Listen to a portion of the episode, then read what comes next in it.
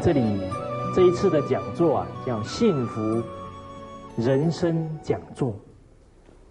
幸福人生讲座，诸位朋友，幸福是每一个人所追求的，每一个人都希望幸福。那如何让人生幸福？我们人生走了几十年，你觉得幸福吗？很多朋友笑了，笑是有幸福的感觉哦。您常常在睡觉当中有没有睡到笑醒的？有哈，那有没有朋友说说看，你睡到笑醒是什么原因？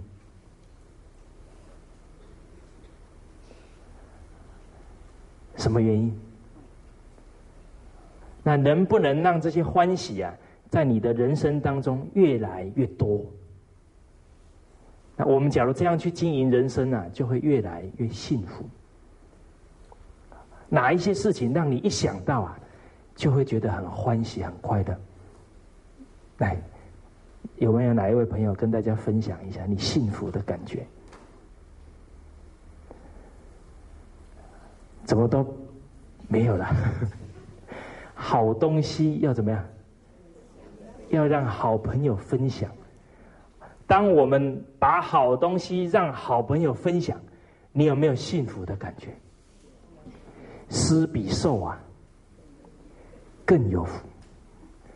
其实我们现在已经有朋友啊，下午来听过课程，一定有人已经把你最好的朋友带过来了。有没有这样的朋友？当我们把最好的朋友带过来，让他在这一节课当中能够得到一生重要的观念，你的内心会觉得怎么样？很欢喜。假如刚好这一节课他都知道啊，如何把孩子教好，让孩子懂得孝道，他获得了这个观念。然后他的孩子真正懂得笑了，你这个朋友半夜睡觉都会怎么样？笑醒。那你不止把自己的幸福啊自己想，还给别人想。所以诸位朋友，我们去回想一下，你人生所有让你幸福的感觉，其实都是啊。你下对了抉择，下对了抉择。所谓人生啊，最难的不是奋斗，而是抉择。好，诸位朋友，你的人生曾经下对哪些抉择？人生时时刻刻都在下抉择啊！现在有没有在下抉择？假如现在在底下说：“哦，今天好累，我打个瞌睡好了。”哇，那抉择打瞌睡跟认真听课造成的效果怎么样？决然不同。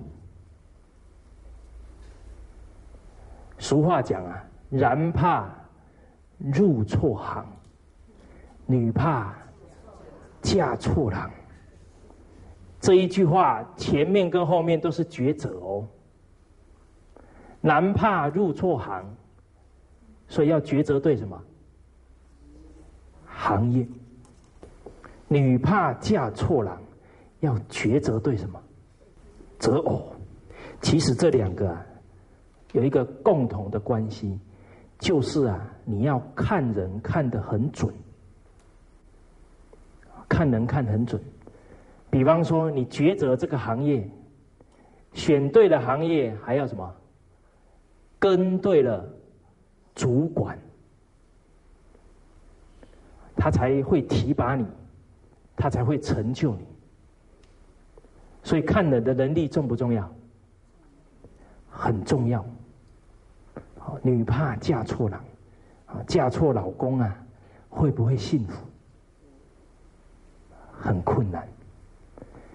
假如跟对了上司，你的事业啊就会有很好的发展，进而啊，你的家庭也会很安定。所以要下对抉择，人生才会幸福。人生还有哪一些地方需要去抉择？今天早上有吃早餐的举手。哦，还不少啊，请放下。没吃早餐的举手。哦，有一些朋友没吃。诸位朋友，没吃早餐，我们已经往身体不好的路迈进一步。抉择。所以你抉择对了，身体就好；抉择错了，身体就不好。那身体不好，人生会不会幸福？也不会啊。哦，所以呢，你下对的人生点点滴滴的抉择，才会让你走向幸福的大道。所以择时也很重要，还有择友。择朋友很重要。所谓出外啊，靠朋友。但是我们思考一下，现在的太太，还有为人父母的人，都在担心他的先生交错什么朋友。假如他交错了朋友，那个太太在家里啊，吃都吃不好，睡也睡不好。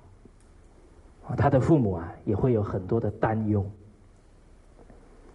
所以你要让孩子，让自己懂得抉择正确的朋友，那你的人生才会幸福。那你抉择对的朋友啊，你的家庭才会幸福。好，人生也要抉择轻重缓急。什么事情要先做？什么事情后做？这个先后顺序啊，也要下对抉择。我们常说啊，“自要没落教子”啊，人生第一大事啊，要把孩子教好。假如我们的孩子没教好，你这一生会不会幸福？一个人有没有福报啊？一个人的人生能不能够过得自在啊？他的中晚年取决于孩子懂不懂事，孝不孝顺。假如养育出来的孩子不懂事，我们后半辈子啊，会怎么样？很难熬啊！不知道呢，孩子今天又会给我上演哪一出戏，来让我收拾残局啊！所以教育孩子，教育好，你把孩子的教育放在前面，放在重要的位置，那你这个轻重缓急抉择对了。那怎么教孩子？怎么样把一个孩子教好？好，诸位朋友，怎么把孩子教好？现在的家长觉得什么是教育？什么是教育？身教，来给这位朋友掌声鼓励一下。这种答案都不会出现在三四十岁的人身上，都是。上了年纪的长者才会答出来。我在马来西亚演讲的时候，我问家长：“什么叫教育？”这个家长非常老实，他说：“考一百分。”哎，他值得鼓励，因为他一点都不虚伪，他把他心里面想的怎么样讲出来。我带我的学生呢，也很注重跟家长沟通。每一次跟家长第一次做座谈，我会问家长：“我说，诸位家长，您觉得教孩子一辈子重要的做人做事态度重要，还是把他的分数从九十八分拉到一百分重要？哪一件事重要？是前者还是后者重要？前者。到目前为止，还没有人说后者。你看，我们的家长明不明智？听起来很明智。请问，大部分的家长在做前面的工作，还是在做后面的工作？哈，后面吧。你这一次考几分呢？给我拿过来。脑子里都是分数啊！那诸位家长，我们要反思了。我们都告诉孩子，做人要言行一致，言行一致。那为什么我们明明觉得做人做事态度重要，结果重点都摆在分数上去？怎么会这样？其实啊，不能怪我们的家长。因为啊，他还体认不到做人做事对孩子一生长远的影响有多大，而这个分数啊，一百分马上看得到，而且还可以拿出去说，我的儿子三科四科都一百分。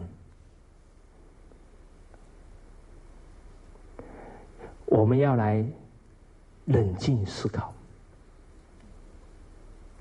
今天，我们把孩子都往分数这一条路推过去，请问他会走出什么样的人生？你能看得到吗？你都把他往这一条路上推，你也要清楚，我们把孩子推向哪里啊？名利。诸位家长，我也是升学主义之下的产物，你们有没有看出来？有没有看出来？啊，你们太仁慈了，都不想当面伤害我。我就是升学主义之下的产物。我还记得我在初中的时候念书，考试考了九十八分，害我哭了半天。为什么？因为那时候要编特优版，差了两分。假如我没有编进去怎么办？我的人生不就毁了吗？有没有这么严重啊？那为什么我会觉得这么严重？你看，我们才上初中啊，患得患失的心这么严重。一个孩子患得患失，这一生会不会幸福？常常要烦恼东，烦恼西。所以，升学主义啊，就是只想到自己的分数要上来，要把别人怎么样踩下去。所以，本来我应该有范仲淹的心胸，先天下之忧而忧。祸天下之乐而乐，结果因为升学主义，只想到要击败别人。我这个人生回想，高中的时候一发考卷都要瞄瞄看别人几分。假如比我的分数高，我的内心怎么样？很不舒服。小鼻子小眼睛啊，这样的人格。会幸福吗？我们要深思啊！我记得我大学毕业，刚好在一个商店里面遇到啊，我一个初中的同学，他每一次啊都是第一名，在我的印象当中，好班里面的第一名。当他大学毕业出来啊。因为啊，长期就是埋在书堆里，所以跟人相处的能力特别差。所以一谈到啊，他出社会工作的经验，他就在那里发抖。他说：“人为什么这么恐怖？我都很怕跟他们相处。你看他相处与人相处能力极低呀。相同的包容别人的胸襟呢，也没有形成。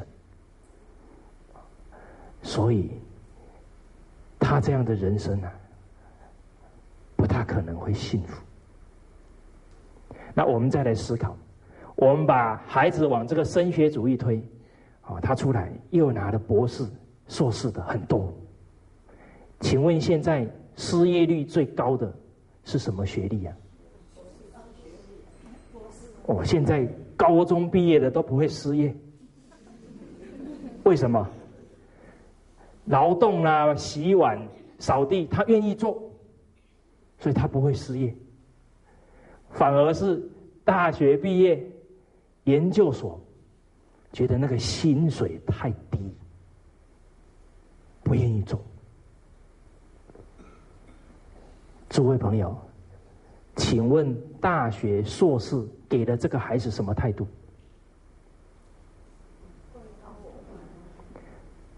屈不下去啦！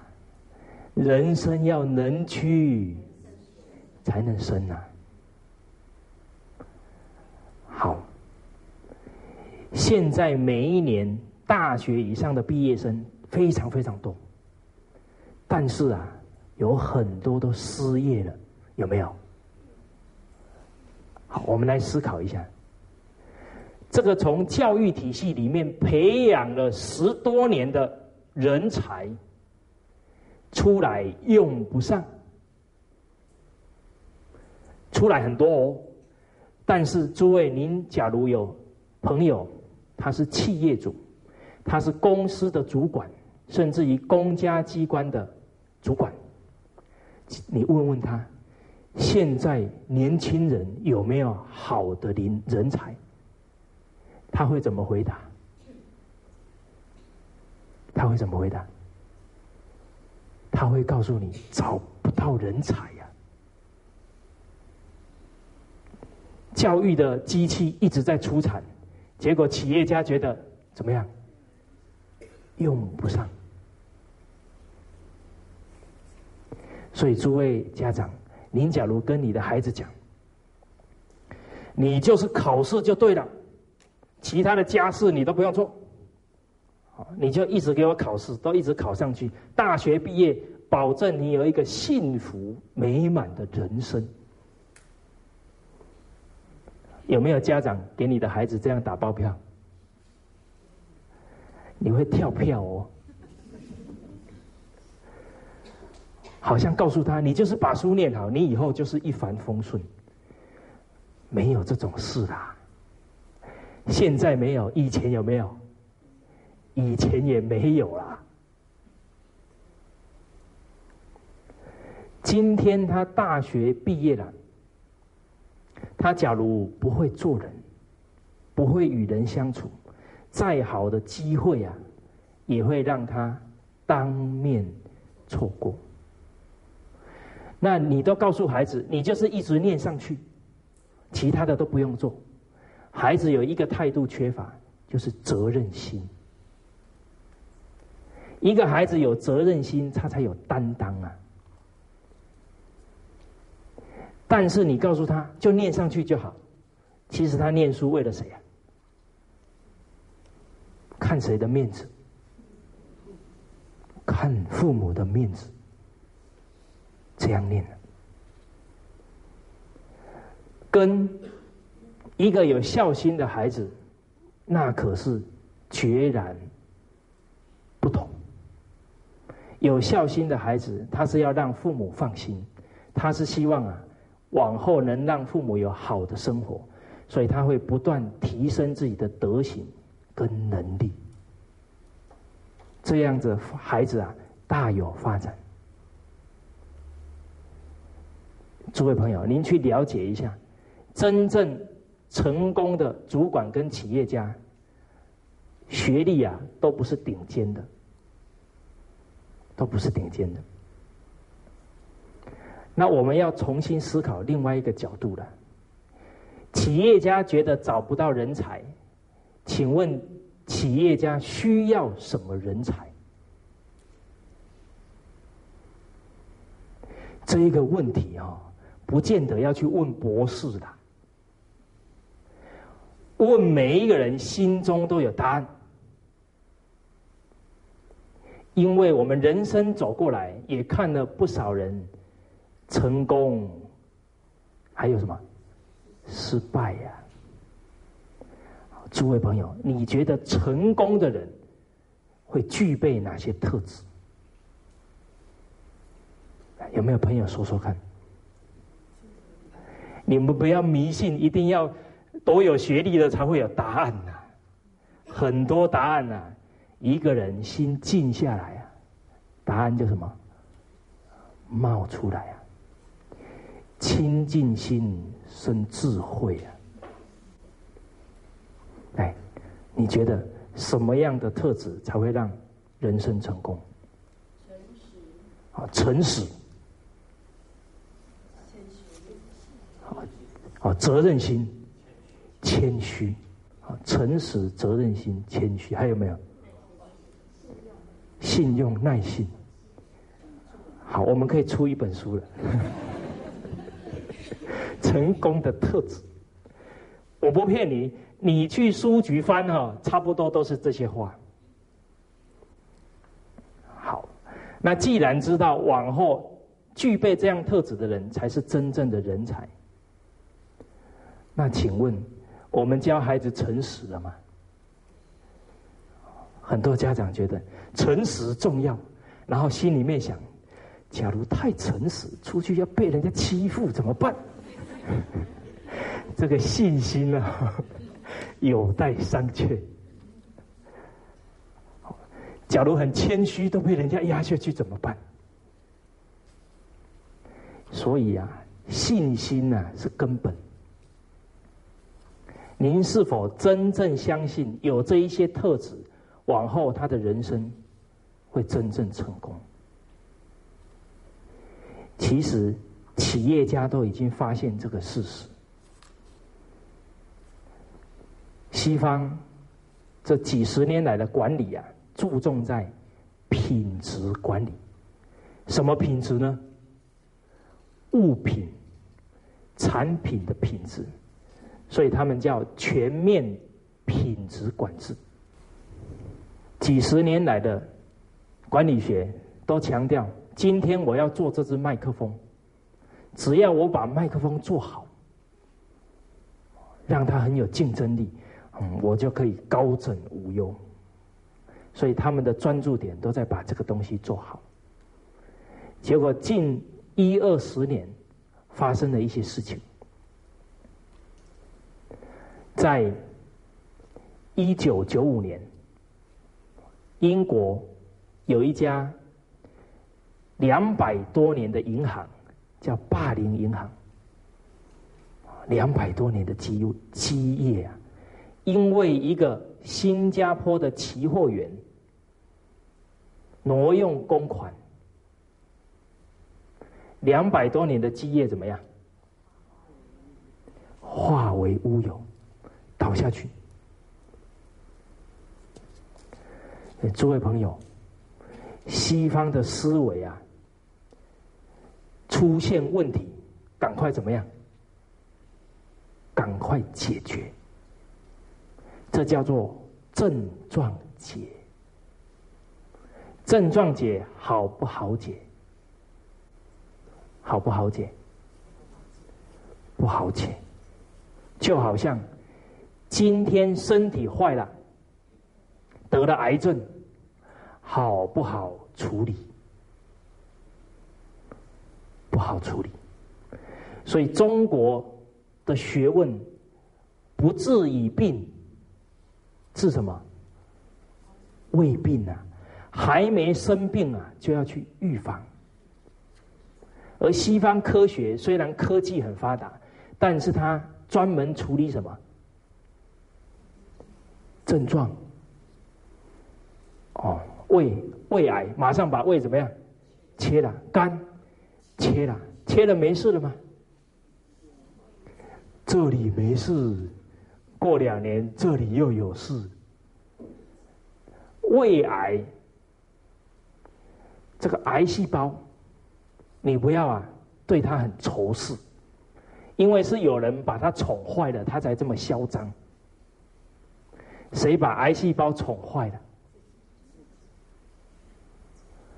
诸位朋友，每一个人身上都有什么癌细胞，只是你把它宠坏了，它太嚣张。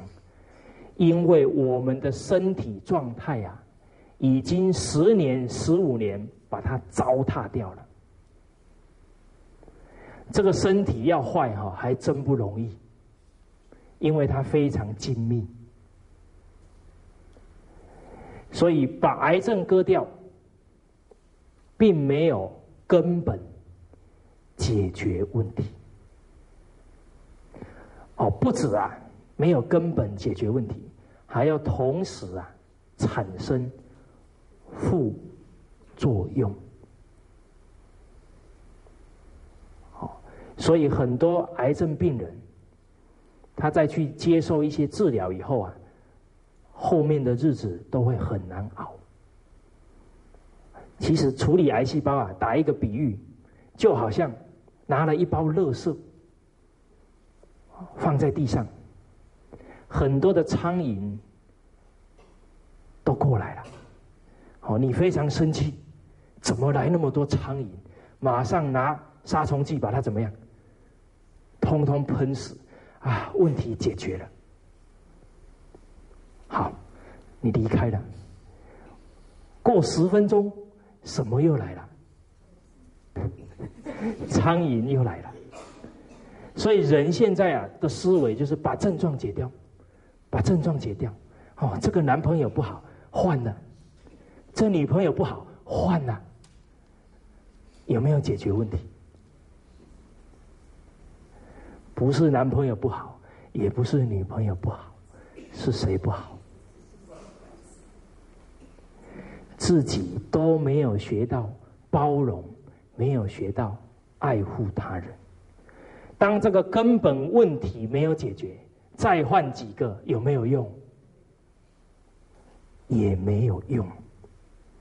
所以解决问题要从根本解决。所以现在西方人已经发现，原来还有一个比把东西做好。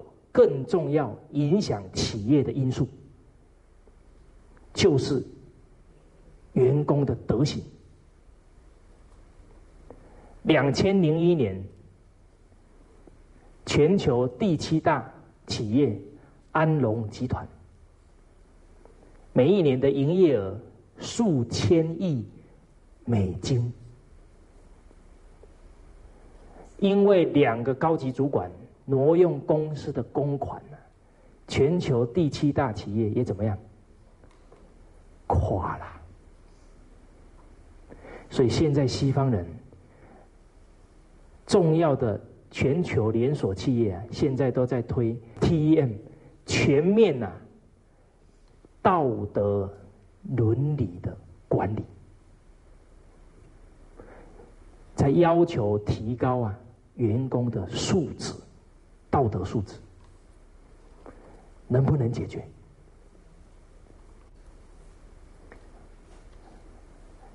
西方人觉得他能不能解决？诸位朋友，现在人有一个错误的认知，他觉得金钱是万能，只要有钱就可以把我的孩子教好。只要有钱呐，就可以解决问题。现在有没有很多人有这种观念？有，所以外国人很有气魄。两千零二年，美国啊专门强调伦理道德教育，还特别拨款，从本来的两亿五千万调到七亿五千万，整整调了三倍。有没有用？有没有用？你觉得有没有气魄？结果他们同时啊做了一个调查，针对八千多个中学生做心理问卷，百分之七十一的孩子做过弊，百分之六十八的孩子打过人，百分之三十五的孩子。在商场里面偷过东西，这一个测试里面啊，有一道题，啊，在后面有一道题，请问你觉得你的道德高尚吗？答道德高尚的中学生高达百分之九十六。诸位朋友，百分之七十一做过弊，百分之六十八打过人，百分之三十五在商场里面偷过东西。结果他的结论，孩子觉得百分之九十六的孩子觉得他品德高尚。请问这一群这一个时代的孩子，他依循的是谁的标准？谁的标准？谁是标准？他自己。请问，孩子这种态度跟谁学的？假如他的国家领导人动不动就带着军队去打人，打完之后回来说：“诸位小朋友，你们不要跟人家乱打架，要注意啊，要注意这个教诲哦。”他听不听？不听，所以外国人呢，第一个，他是否掌握教育的核心？教育不是钱多有用，教育啊，也不是说多了有用，也不是你的理论的书很多就有用。最重要的，在《说文解字》里面把它点出来。什么叫教？上所思，下所效，叫教。育呢，养子，始作善也。才两行字啊，把教育的核心都点出来。诸位朋友，您对于老祖宗的智慧的信心呢，绝对取决于你对经典的深入。你真正有去领受教诲，你越读啊，会越佩服。所以，教育里面最重要的第一个要教对东西，所以始作善也。当孩子有一个善良的心，他就有善良的行为，他自然而然啊。就会有很多善良的朋友，他的人生会幸福。而我们如何教他这些善的行为？不是要求他读很多书，而是先要求自己呀，要做到。当我们表现出来啊，是善的行为。你的孩子在潜移默化当中啊，都会受到很深的感动。诸位朋友，你相信我这一句话吗？嗯，有些人相信，有些人觉得好像没什么感觉。假如你没什么感觉，那你呀要冷静思考，你旁边都没有善人，都没有演出让你感动的戏。不然，只要有人演出来，一定会感动周遭的人。我敢跟你打包票，因为人之初，性本善。只要有人演，一定有人感动，有人效仿。在深圳有一位老师，他当初啊也是学习中国文化一段时间。那我人在海口，刚好去年三月十五号，深圳有一些老师邀请我过去讲课，结果他们就问邀请我的老师说：“那这一位老师要讲什么？”他就跟他说：“这位老师啊，要讲《弟子规》。”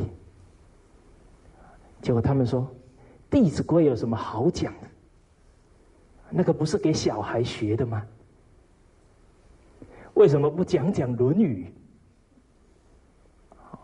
结果呢，这位老师啊，他也虽然是这么讲啊，但是也去听第一节课。听完之后啊。他突然觉得自己呢，很多很基本的做人道理啊，都还没有去落实，所以他调整了他的态度，很认真学《弟子规》。他说还没学《弟子规》以前呢，啊，看很多这些圣贤书啊，哇，觉得自己善根真的非常深厚，啊，有时候还蛮佩服自己。结果学了《弟子规》以后，觉得。连孝都没有做到，还要好好检讨。诸位朋友，是觉得自己善根深厚好，还是觉得自己什么都没学好？前者好还是后者好？前者啊，是活得不清不楚；后者啊，懂得知耻，近乎勇。所以我们说修行，修行要修正行为啊，发现自己的过失，你才会越来越明白。要当个明白人才好。那改正自己的过失，这个叫真修行。所以他他们五月份啊，遇到母亲节，就这位老师。他刚好也回家乡去，那学了就要做，所以他要感谢父母的养育之恩。刚好又遇到他生日，诸位家长，现在孩子生日第一个想到什么？蛋糕还有没有？教子始作善也。请问第一个念头想到蛋糕？是善吗？哦，所以啊，孩子很多的反应都已经流露出教育的结果。我们要冷静看看，这个种子是播对了，还是播错了？要慎思慎思了。这么好的机会教育啊！应该让他第一个想到的，是生日即是母亲的受难日啊！要谨记母亲怀胎的辛劳、生产的辛苦，让他能够升起知恩报恩之心，这叫教育呀！所以这个家老师回去。他要感谢父母，所以就拉了三个椅子。刚好呢，他的外婆也在，就请外婆、爸爸妈妈坐好。结果呢，他的母亲比较敏感，说：“女儿啊，你到底要干什么？” 好，这个老师就跟他的母亲啊，跟这三位长者讲。他说啊，我人生三十多年来啊，让你们操了不少心。现在我已经开始在学习圣贤教诲，所以从今以后啊，我要当一个孝顺的女儿，不再让你们操心。而三十多年的养育之恩呢，我会记在心里。今天刚好是我生日，我要好好感谢父母。所以今天呢，要跟父母啊行三跪九叩礼。这个老师啊，第一拜拜下去，他的母亲呢，眼泪马上流下来。诸位朋友，那是什么泪啊？欣慰的眼泪。其实，当母亲的人呢，不会去想要孩子回馈什么。但是啊，孩子有这一份孝心呢，就会让他很欣慰。天底下谁最傻？妈妈最好骗。不要求回馈啊，你给他一些好言好语，对他尽点孝心，他就满足的不得了。这个老师第二拜拜下去，他的一个。小学三年级的孩子，马上啊，走到他先生的旁边，开始帮他先生做按摩。他儿子好像觉得，在这样的气氛之下，我不做些什么，好像怪怪的。不言之教啊，妈妈的这一份孝心啊。已经让他的孩子感受的很强烈，所以他觉得他现在应该去帮他爸爸服务一下。所以身教啊，潜移默化，力量非常强。这个孩子回到家里，进门很大方，就对他的父母说：“爸爸妈妈，明年我生日也要拜你们两个。”这是教育啊，上行下效，要不要花钱呢？真正人生重要的事啊，钱没什么大作用啊。所以从这里，我们回想一下，西方人他发现的德行很重要，那都是问题已经怎么样？发生的时候，所以他现在要去解决。请问他知道德行的根本在哪里吗？要能治本，才能解决问题。所以现在他们的大企业啊，也花很多钱在做培训。用中国话讲，叫临时啊，抱佛脚。请问，一个人的亲亲和力，一个人有礼貌的态度，能不能两个月练成？假如他本来哈很酷，都不会笑，好，马上去练两个月，要对人家笑，相信哦，那个客户走进来看他笑，全身起鸡皮疙瘩，很不自然，因为啊。他那一个微笑，想的是你的口袋的钱要到我这里来，而不是打从内心对人的尊敬。中国扎德行的根在什么时候啊？从小才能扎德行的根呐。从小不教，狗不叫。信乃迁，长那么大了，再要把它拉回来，都很困难。所以一定要从小教。所以《易经》里面有一句重要的话：“蒙以养正，圣功也。”蒙以养正，圣功也。这个蒙啊，是代表天地初开。万物啊，都还很脆弱，这个时候要好好保护它，好好养育它。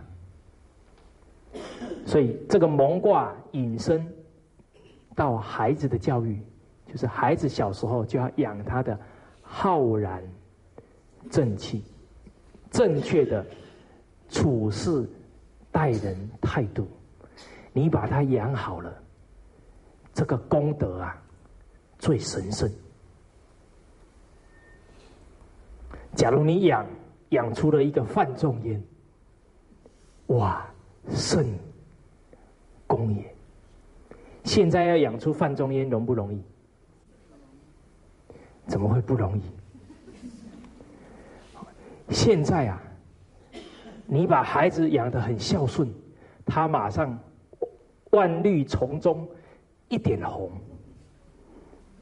我们在深圳很多的孩子都是学圣贤教诲，这一次回家乡去，让所有的长辈都侧目。哇！现在还有看那个小孩子鞠躬九十度的，哦，让他们都肃然起敬，看得很欢喜。不知道红包有没有包多一点？有一次，好，这个一个孩子啊，跟所有全桌的人一起吃饭，所有的长辈啊，看菜上来了，马上动手要去夹。突然看到这个孩子头低低的，在那里念念有词。本来他们要夹菜的，突然觉得很奇怪，啊，都停下来。等这个孩子念完以后，就问他：“他说你刚刚在念什么？怎么不赶快吃？”这个孩子对着全桌的长者说：“我刚刚在念呢，饭前祈祷文。”感谢父母养育之恩，感谢老师辛勤教诲，感谢农夫的辛勤的劳种，啊及所有付出的人。这些长辈啊，拿着筷子怎么样？哦，上了一课。哦，我们只是想到要吃，这个孩子却感恩的心可以常常。存在心上，诸位朋友，这个孩子幸福吗？活在感恩当中的人啊，特别幸福。好，所以啊，你能把孩子真正把他教善了，他一定会去影响很多人，他一定会是当代的范仲淹。所以我们当家长的要定位。蒙以养正，圣功也。所以，当孩子从小就是扎这些圣贤人的智慧，诸位家长啊，你要不要担心他出来没工作？你还担心那个叫杞人忧天？所以，你格局要大，人生才会走得宽广；格局小啊。一辈子都活在患得患失当中。